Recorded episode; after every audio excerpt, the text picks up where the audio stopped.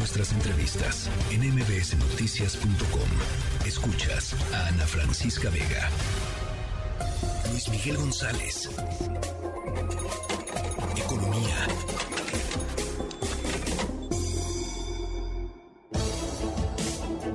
Luis Miguel González, buenas noches. Grupo México de Germán Larrea a un paso de concretar ya la compra de Citibanamex.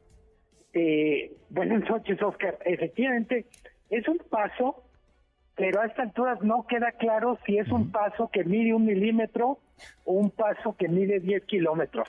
Sí, sí. Bueno, pero de entrada ya lo palomeó el presidente Andrés Manuel López Obrador, ¿no? Sí, hay que decir que el presidente tiene mucho que decir porque la banca es una industria regulada, requiere autorizaciones de gobierno, pero es una operación entre particulares.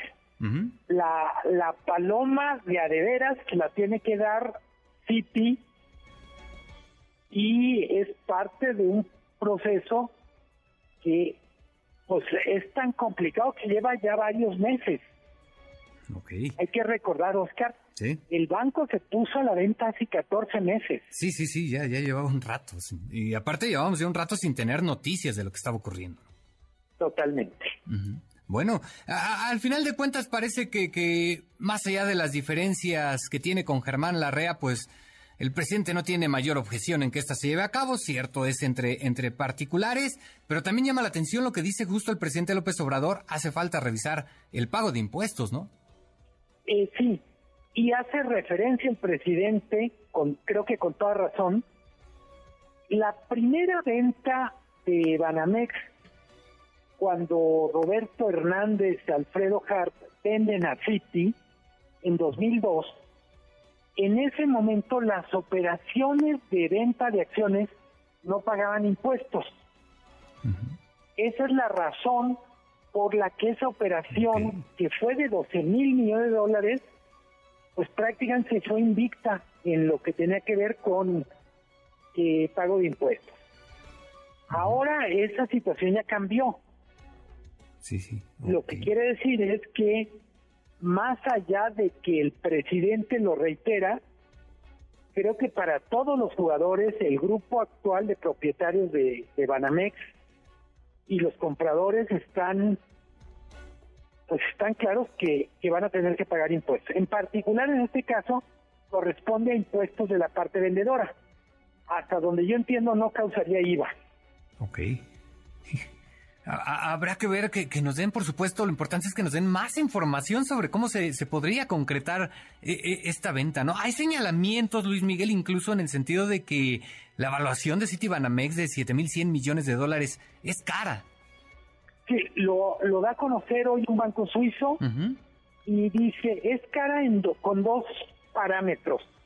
Uno es lo que el banco vale respecto a valor en libros, si lo comparan con otros bancos, en particular creo que con Banorte y con Inbursa, que están cotizando en bolsa. Y dice, trae una especie de premio de más de 20%. Pero dice la el este análisis de, del Banco Suizo, dice, la otra razón por la que podría ser caro es que Germán Larrea no tiene experiencia o no tiene negocios en, banca o en sector financiero, entonces no puede hacer sinergias. Hay que recordar, que Germán Larrea es dueño de una minera que es, está entre las cinco mayores productoras de cobre del mundo.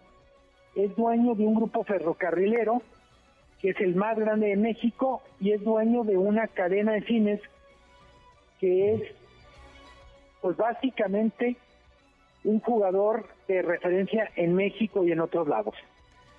Eh, todo eso no le hace que de alguna manera al comprar un banco diga, bueno, pues es que con el banco voy a poder hacer estos negocios.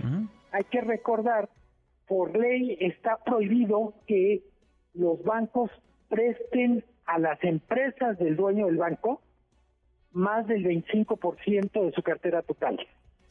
Ok, híjole. Bueno, lo, fundamental en este caso, Luis Miguel González, será esperar a que se concrete precisamente la venta de Citibanamex y ahí sí ya veremos todas las características que llevó esta transacción. Luis Miguel González, te agradezco mucho. Muy buenas noches. Muy buenas noches, Oscar. Como siempre, un gusto. Un gusto, Luis Miguel González, en la línea telefónica. MBS Noticias.